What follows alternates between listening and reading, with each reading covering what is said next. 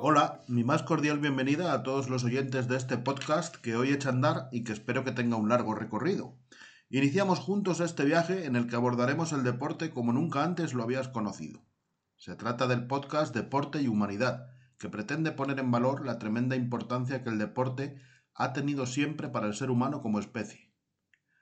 Los objetivos son los de demostrar la relevancia que el deporte ha tenido siempre y en todos los rincones del planeta, mostrar cómo el deporte ha estado siempre muy relacionado con la sociedad y la cultura, contar cómo grandes personalidades han tenido muy presente el deporte en sus vidas y descubrir cómo, lejos de ser algo tan simple y superficial como frecuentemente se dice, existe una enorme variedad y riqueza de deportes, siendo algunos de ellos muy complejos y sofisticados.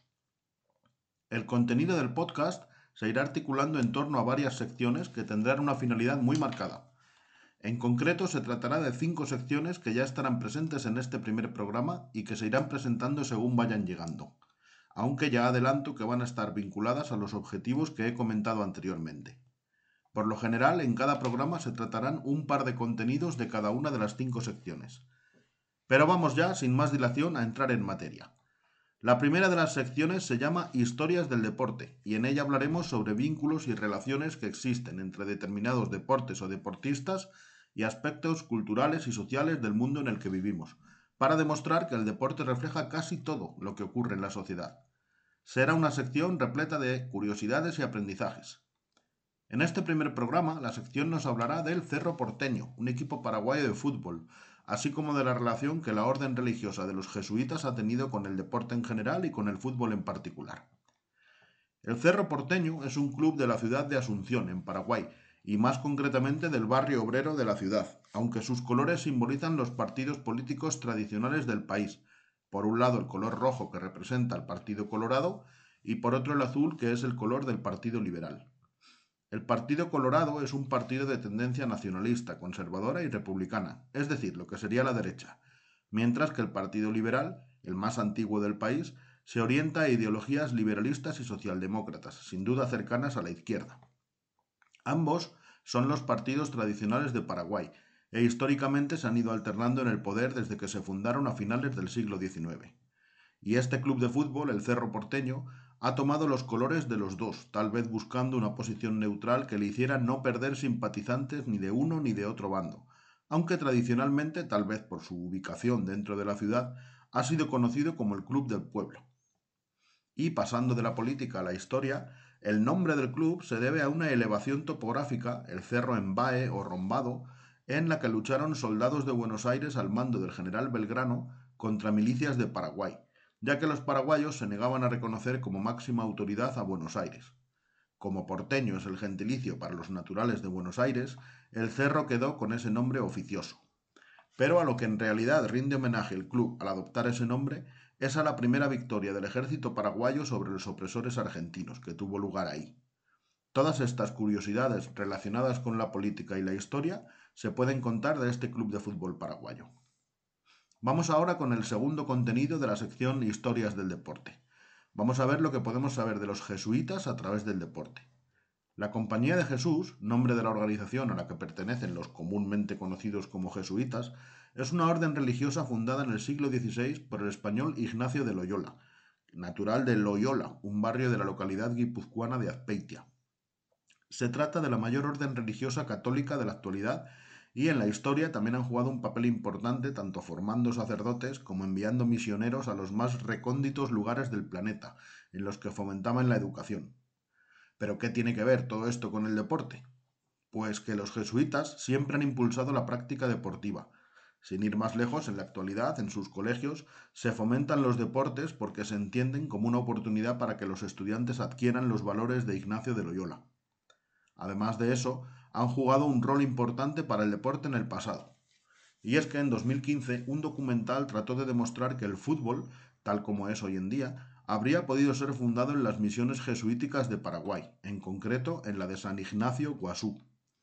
Allí los guaraníes habrían jugado golpeando con el pie una pelota de goma compacta, y a partir de ahí se habría desarrollado el fútbol tal y como ha llegado a nuestros días. Habría, de hecho, testimonios escritos de ello, como los del sacerdote catalán Joaquín Peramás, quien en su obra escrita de 1793 dejó constancia de que los indígenas practicaban ese juego. Además, se piensa que los jesuitas habrían introducido el fútbol en Brasil como instrumento de apoyo pedagógico en los colegios. Si eso fue así, teniendo en cuenta la tremenda relevancia que Brasil y los brasileños han tenido en la historia del fútbol, nadie podría dudar del enorme impacto de los jesuitas en este deporte. Vamos ahora con la segunda sección del programa, llamada Tendencias Deportivas, que nos ayudará a repasar los que son los deportes más seguidos y practicados en distintos países y regiones del mundo.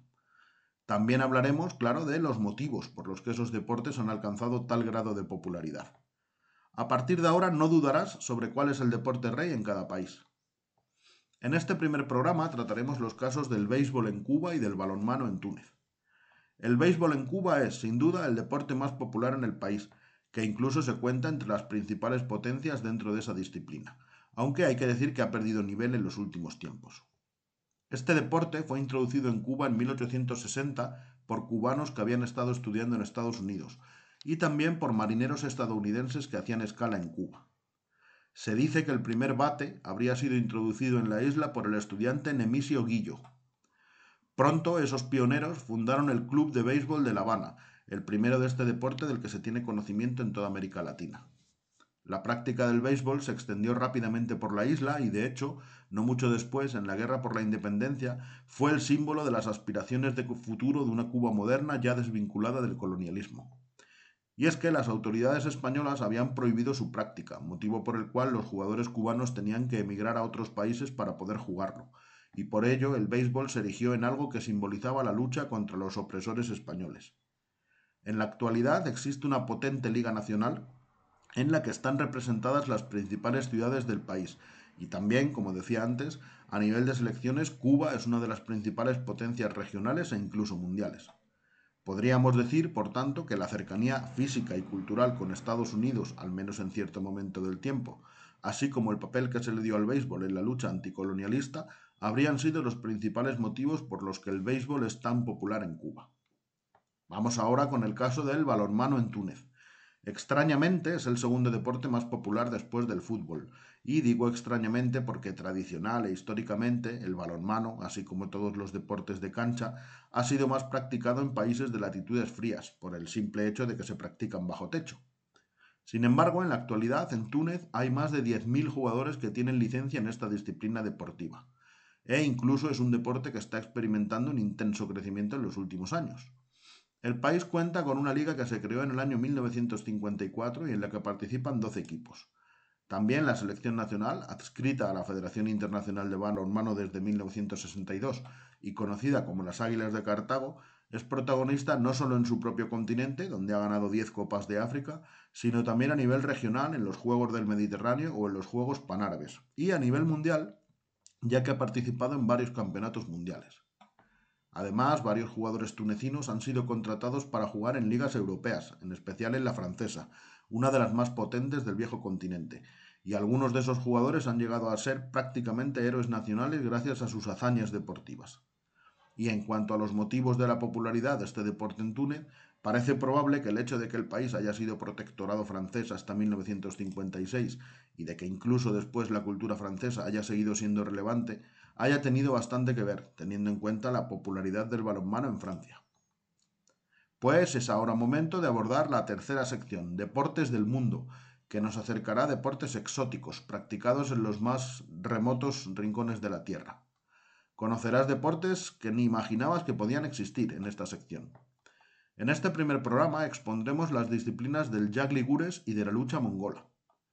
El Gures es un deporte practicado en Turquía, también conocido popularmente como lucha en aceite o lucha en grasa, con motivo de, que consiste en dos luchadores que participan en una pelea totalmente rociados en aceite. Se trata de una disciplina deportiva relacionada con deportes de otros países cercanos como el Kuras uzbeco o el Koras tártaro, aunque se cree que tiene su origen verdadero en Asiria o en el antiguo Egipto. Además, en la época del Imperio Otomano existían escuelas específicas para la formación de luchadores conocidas como teque. En este deporte, los pejliván o héroes usan unas tiras hechas de cuero de piel de búfalo. Inicialmente no existía una duración establecida para los combates y estos podían llegar a durar dos días, aunque en la actualidad sí hay establecidas duraciones de 30 o 40 minutos a las que, eso sí, se les pueden añadir prórrogas. Hay que añadir que existe un importante torneo en la ciudad de Edirne, en la región de Tracia. Se trata del torneo Kirkpinar y es nada menos que la competición más antigua del mundo que se celebra de forma ininterrumpida, recibiendo a más de 2.000 luchadores al año en la actualidad. Como no podía ser de otra forma, teniendo en cuenta la antigüedad de esta tradición, el torneo es patrimonio cultural inmaterial de la humanidad. Por último, merece la pena destacar que la práctica de esta disciplina deportiva ha trascendido fronteras y en la actualidad también se practica en países lejanos, geográfica y culturalmente de Turquía, como los Países Bajos o Japón. La segunda disciplina deportiva exótica que nos trae esta sección es casualmente también un tipo de lucha, en este caso la lucha mongola. Se trata de la lucha tradicional de ese país, Mongolia, y en ella cae derrotado el luchador que antes toca el suelo con cualquier parte del cuerpo que no sean los pies y las manos. Como la cosa va de aguantar, el nombre nativo de este deporte, Bok, significa durabilidad. La lucha es una de las tres habilidades masculinas que tradicionalmente se han valorado mucho en Mongolia, junto a la hípica y al tiro con arco. El mismísimo emperador mongol Genghis Khan consideraba la lucha una buena manera de mantener al ejército en forma, y ya hay testimonios de esa práctica, en concreto en pinturas rupestres, en un temprano año 7000 a.C. Como sucede con el Yagligures, el deporte no solo es practicado en el país de origen, sino que también tiene presencia en ciertas partes de Rusia o de China.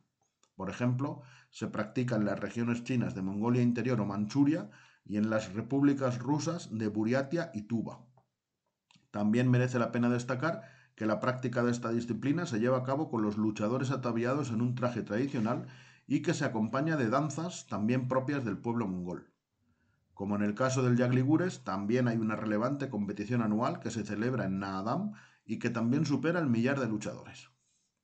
Es el momento de la cuarta sección del programa, Deportes de la Historia, en la que se podrá ver cómo el deporte ha estado presente y ha sido importante en las civilizaciones más importantes de la historia. Con esta sección te vas a dar cuenta de cómo sencillamente los seres humanos no podemos vivir sin deporte. En este primer programa analizaremos aspectos que tienen que ver con el deporte en dos civilizaciones muy importantes en la historia de la humanidad, como la inca y la vikinga. Vayamos primero con el caso de los incas, de quienes se puede decir que practicaban deportes más como cumplimiento de un deber para con la comunidad y la sociedad que como forma de competición se practicaban distintos deportes. Por ejemplo, había uno llamado chiucos, que era una especie de hockey, ya que se jugaba con palos elaborados a partir de tallos de árboles pequeños. Su práctica ha llegado a la actualidad en Perú y nadie duda de su origen inca. También había luchas cuerpo a cuerpo cuyo desenlace servía para designar gobernantes, en una muestra más de la relevancia social y en este caso política que el deporte tenía para los incas. Se trata de un claro ejemplo que muestra cuán desacertado es desvincular el deporte del resto de aspectos sociales y culturales de los pueblos que los practican. No faltaban, como en el caso de casi todas las civilizaciones relevantes, y en especial las americanas, los juegos de pelota, llamando la atención, en el caso inca, el hecho de que lo jugaban hombres y mujeres conjuntamente, de que se jugaba con una pelota de hule y de que se practicaba en una cancha que estaba hundida en la tierra y amurallada. También, de alguna manera vinculados con el deporte, se puede hablar de los chasquis, que eran jóvenes muy parecidos a lo que serían correos humanos, ya que recorrían varios kilómetros para llevar noticias de unos lugares a otros y por tanto debían tener una espléndida condición física. Y también dentro de esta sección de deportes de la historia, ¿qué era el Natlaker? Pues el Natlaker es un deporte que era practicado por los vikingos, siendo especialmente popular en el territorio que hoy constituye Islandia. Hay referencias a él en las míticas sagas, que sin duda son el más relevante testimonio escrito que dejaron los vikingos, y los torneos eran un gran acontecimiento en el que participaban equipos de distintas regiones. En este deporte, dos equipos golpeaban una pelota con un palo, que a veces se rompía y tenía que ser reparado, aunque no se han llegado a conocer con exactitud las reglas del juego ni el objetivo principal a conseguir. Sí se sabe que había contacto cuerpo a cuerpo, que se aplicaba la fuerza y que incluso tenían cabida la intimidación verbal, la guerra dialéctica y la utilización de las manos, aunque en cualquier caso había un sistema de penalizaciones. La pelota era de madera y de cuero, y era tan dura que podía causar heridas, mientras que los partidos podían durar desde la mañana hasta el anochecer, o incluso más de un día, y se jugaban sobre una superficie helada. En este juego, la figura del capitán revestía una gran importancia y gozaba de prestigio social. Para terminar, merece la pena contar que ya en nuestros tiempos ha habido intentos de recuperar la práctica de este deporte para la cultura nórdica moderna, aunque de momento no han fructificado demasiado en Islandia ni en Escandinavia, y sí lo han hecho algo más en Canadá, donde se juega al Brumbol, un deporte basado en el Natlaker. Y llega ahora el momento de la quinta y última sección del programa, titulada Grandes genios vinculados al deporte, en la que veremos cómo grandes personalidades históricas, muchas de ellas en realidad grandes genios de sus respectivas disciplinas, han estado de una u otra manera vinculadas al deporte. Así que se acabó eso de decir que los intelectuales desprecian el deporte. En concreto vamos a hablaros de Julio Cortázar y de los Rolling Stones. El escritor argentino Julio Cortázar tuvo una gran afición por el boxeo y ejerció como cronista y locutor radiofónico de ese deporte. Más allá de eso, y ya enlazando con lo literario, Cortázar llegó a declarar que el boxeo tuvo influencia en las novelas y cuentos que escribió, y se dice que tomó inspiración de los componentes lúdico y de picardía en el juego para aplicarlos a la literatura. Tal vez por eso, y esto ya es una opinión personal, la suya fue una obra tan original y creativa. Serían tres los aspectos en los que la relación Cortázar-deporte se habría materializado.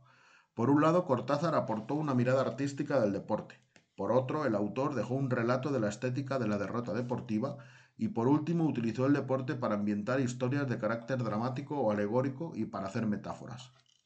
Más allá del boxeo, a Cortázar le generaban indiferencia los deportes colectivos como el fútbol o el béisbol, a pesar del cual se declaró seguidor del equipo de fútbol del Banfield, pero en cambio se interesó por otras disciplinas individuales como el automovilismo, el ciclismo y el ajedrez.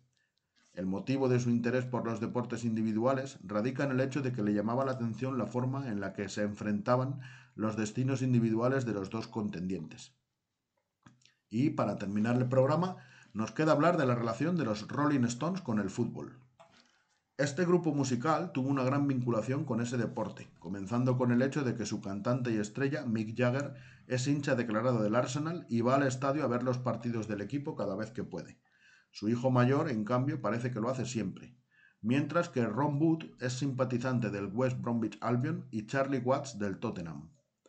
Además, otro de los miembros del grupo, Keith Richards, llegó a jugar en las categorías inferiores del Brentford. Más allá de esas relaciones individuales con el fútbol, ya como grupo, todos sus componentes solían asistir a partidos de la selección inglesa fuera de su país, y en el Mundial celebrado en Francia en 1998 apostaron a favor de la selección de su país, aunque hay que destacar que por lo general no tienen mucha fama de tener suerte con aquello por lo que apuestan, e incluso hay voces que declaran que Mick Jagger es directamente gafe para los equipos a los que apoya o a los que va a ver jugar. Otras anécdotas son las de que Mick Jagger es hijo del hombre que introdujo el baloncesto en las Islas Británicas después de que se hubiera empezado a jugar en los lejanos Estados Unidos y en Canadá, que Ron Wood ha sido amigo personal de Diego Armando Maradona, al parecer tenía debilidad por los jugadores argentinos, y que el delantero uruguayo Luis Suárez le regaló a Mick Jagger una camiseta de la selección de Uruguay con motivo de un concierto del grupo en Montevideo.